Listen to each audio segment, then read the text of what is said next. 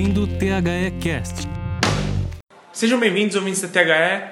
Como vocês já sabem, um novo BFC começou. A gente entrevistou recentemente o Gustavo Jorge, já está no seu feed, já está na sua timeline do, do podcast. E hoje, também mais um profissional da área, aqui conversando comigo, o Denis está citando. O Denis, que foi meu professor quando eu fiz o BFC aqui, BFC 7, e foi uma das primeiras aulas que eu tive. E ele começou a me, me dar uma visão diferente sobre o marketing, sobre como vender e se vender também. É, melhor do que eu apresentar ele, eu vou pedir para ele se apresentar um pouco para os ouvintes, para vocês conhecerem um pouco sobre quem que é a pessoa do Denis. Por favor, Denis. E muito obrigado desde já. Obrigado pelo convite. É, meu nome é Denis Tastano, né? Eu tenho experiência em marketing e vendas, tá? tanto em marketing esportivo quanto em vendas é, esportivas né? e também é, no mercado de software. Né? Atualmente eu estou é, na empresa chamada SAP, né? a maior empresa de software de gestão corporativa. Só SAP, só, É, só só- isso. Só. de- do mundo, né?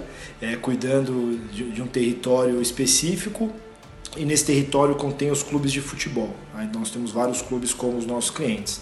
Em relação ao marketing esportivo, é, eu tenho histórico na ISL, né? a extinta ISL, na época a maior empresa de marketing esportivo do mundo, trabalhando com Flamengo e com Grêmio, é, e depois na Rix Mills trabalhando com Corinthians e Cruzeiro e prestei uma consultoria também na, na Arena Corinthians. Legal, Denis. É, eu, eu queria inicialmente chamar uma coisa que você falou lá no BFC 7, quando eu fiz mais ou menos dois anos atrás, e isso ficou muito gravado assim pra mim, que você... Na verdade foram duas coisas, mas eu vou lembrar dessa primeiro. Que você fala, ah, mas eu não sei vender, né? Não sei me vender, eu não sei vender. Mas isso não é algo que você simplesmente sabe, é uma coisa que você Sim. pode aprender. Você pode praticar e, e se tornar uma coisa natural pra você, Sim. né? É, geralmente a gente ouve a pessoa falar, não nasci para vendas. É.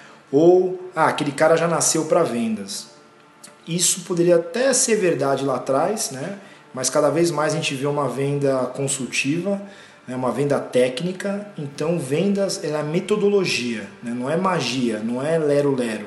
Então, às vezes a pessoa acha que não nasceu para vender, e isso é mentira. Né? Se você treinar, se você se capacitar, você consegue sim vender. É mais ou menos que nem jogar futebol. Às vezes fala, não nasci para jogar futebol. Você pode ter uma aptidão maior, tá? É, agora, se você for só com o nasceu para fazer, aí você, você vai perder espaço para pessoas que têm disciplina, que também têm habilidade e que treinam. Né? São vários jogadores que a gente vê que no começo às vezes da carreira não está bem, depois começa a evoluir e chegam a lugares melhores do que outros que, ah, o cara nasceu para jogar bola, só que o cara não tem disciplina, né? o cara não treina, o cara não se capacita. Então, vendas é, é igual, né? você, lógico, você às vezes tem uma aptidão maior para vendas, para ter relacionamento, para ter contato, mas vendas é, é estudo, é metodologia, é método. Claro, você fez o paralelo com o jogador, eu acho interessante isso também, porque são muitos jogadores que a gente tem hoje em dia que são craques, que são baseados em fundamentos do futebol, no passe, no domínio, no- na finalização. Não necessariamente aquele jogador que você vai falar que é genial, mas eles se destacam por ser muito bons em seus fundamentos, né? É, o próprio Cristiano Ronaldo, a gente vê que o Cristiano Ronaldo ele domina os fundamentos, ele não tem a habilidade do, do Ronaldinho Gaúcho, né? mas se o Ronaldinho Gaúcho treinasse Como o Cristiano como Ronaldo, Cristiano Ronaldo, aí ia ser, ia ser muito difícil. ia né? ser realmente muito difícil. É, e aí, exatamente por, por, pelo fato de estar atualizado, de estar inteirado, porque hoje em dia você tem muito mais recursos para montar sua, sua estratégia de venda.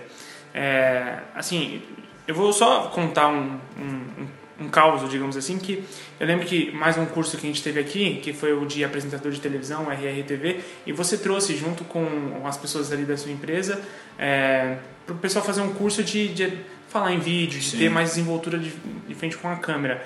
É, então, assim, esse tipo de coisa, esse tipo de recurso é uma coisa que cada vez mais a gente, as pessoas têm que ter, né? E você acha que isso ainda é carente dentro dos clubes de futebol, dentro da- das áreas que atuam dentro do esporte, do futebol? Sim, acho que o futebol, é, às vezes até empresas, né? Você vai em empresa que você acha que está mais evoluída e não está. Então, é, as próprias empresas, né, áreas de vendas, especam por estar vivendo no passado, né? E a gente está utilizando vários meios de comunicação para interagir com amigos e, e até com clientes. Então, é, você antes comunicava pessoalmente, agora é pessoalmente, depois por e-mail, depois por WhatsApp, tem Facebook, tem Snapchat, Skype é, agora. Skype. Então, a, a maneira de se comunicar mudou. Então, você como vendedor, né, na área de vendas, de comunicação, você tem que mudar também a sua abordagem. Um texto no Facebook é diferente de um texto no Twitter, que é diferente de um texto no, no, no e-mail, No LinkedIn, é, no. LinkedIn. A abordagem é distinta, os meios são distintos. Então, até porque que a gente veio com o pessoal aqui né, fazer o curso? Porque a gente utiliza muita parte de vídeos de abordagem, Uhum. para fazer a abordagem. né? É, os vídeos são muito consumidos na internet. É muito mais legal, divertido você ver um vídeo do que você pegar e ler um texto. Com certeza. né? É, e até o podcast é mais legal você ouvir, né? Você está no carro ouvindo, do que você pegar e mandar um texto gigantesco, uma newsletter. Então é, as áreas têm que se é, reestruturar, se reinventar e os clubes também. O clube vive muito no passado, né? É, mais do que empresas. Empresas têm que se revolucionar porque as empresas saem do mercado. O clube não, o clube o pessoal fica mais tranquilo porque não vai acabar, É. mas começa a ficar para trás. Com certeza. E assim, não vai acabar naquelas, porque cada vez mais a gente vê é, as fracas dos clubes se enfraquecendo. Recentemente a gente fez um. A gente gravou um programa é, em que a gente falava que as grandes marcas mundiais não estão no futebol brasileiro. E que um Ronaldo Nazário ele vai investir no Valladolid e não num clube brasileiro. Porque, mais uma vez, a, a nossas. É, como é que ele vai ter algum retorno, alguma, alguma garantia de retorno, né? E aí eu queria te perguntar é, se tem algum lado do nosso marketing é, do futebol que você vê como positivo. Eu acho que tem alguns avanços recentes. Eu acho que, por exemplo, o, modo de você tratar o, o sócio torcedor já melhorou um Sim. pouco. Mas tem algum que você em especial destaca, assim, como, como algo positivo que vem mudando? Eu acho que as arenas é, mudou muito o tratamento com o torcedor.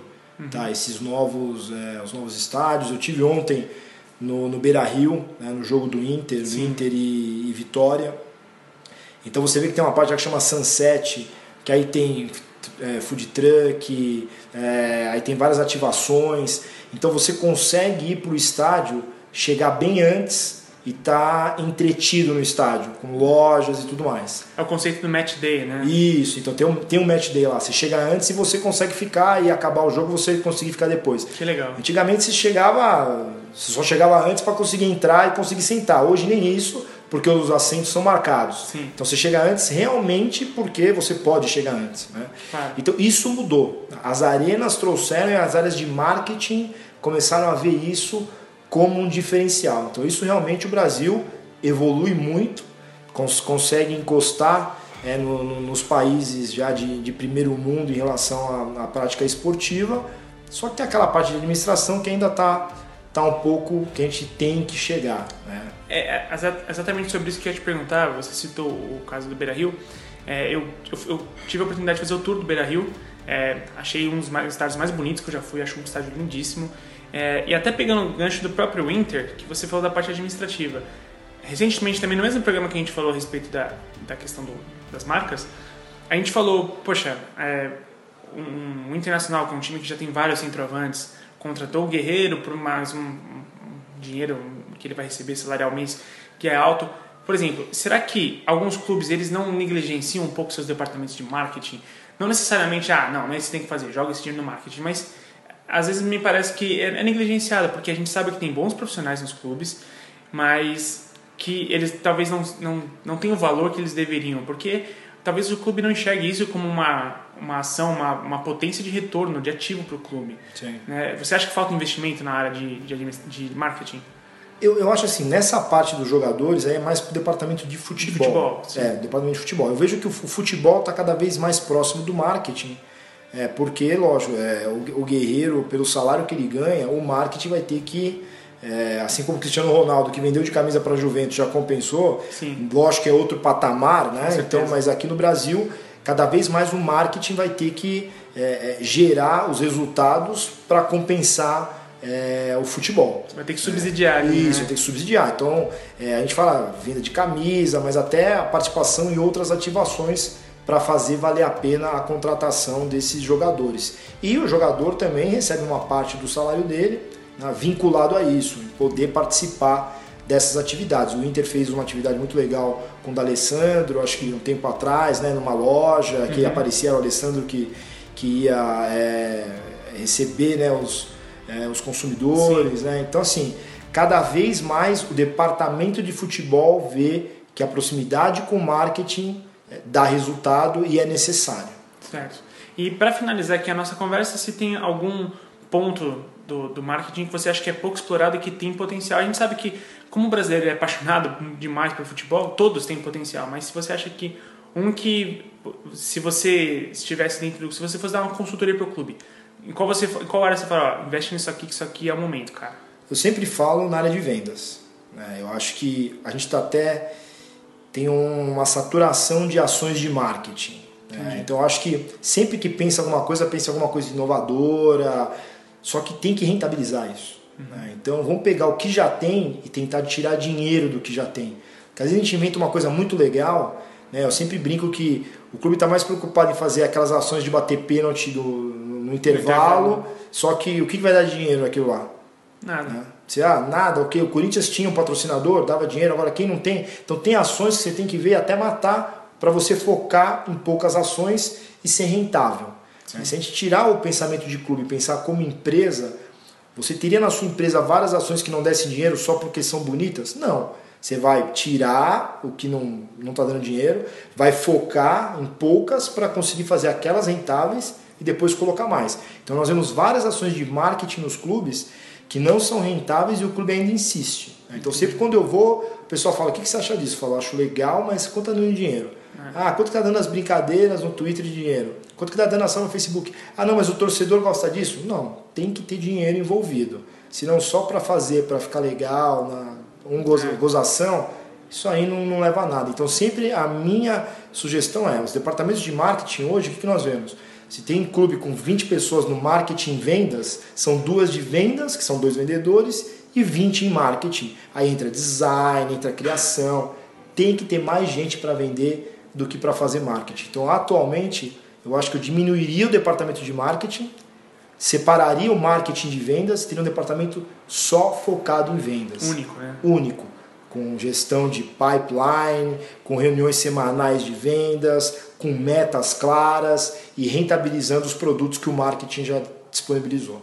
Legal, Denis. Mais uma vez, obrigado pelo obrigado momento que você de atenção pra gente. E os ouvintes, se eles quiserem te encontrar, como eles conseguem fazer em rede social, cara? Eu tô no LinkedIn, tá? Então é denis.tacitano, então é LinkedIn, aí tem barra Denis Tacitano. Você digita lá Sim. Denis Tacitano me encontra. A gente, a gente deixa o link na postagem do, do Legal. podcast. E é, essa é a rede social que eu tô. Só tô no LinkedIn. Não, maravilha.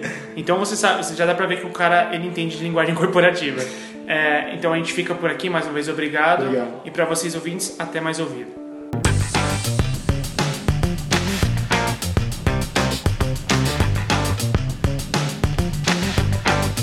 Esse podcast foi produzido por THE 360.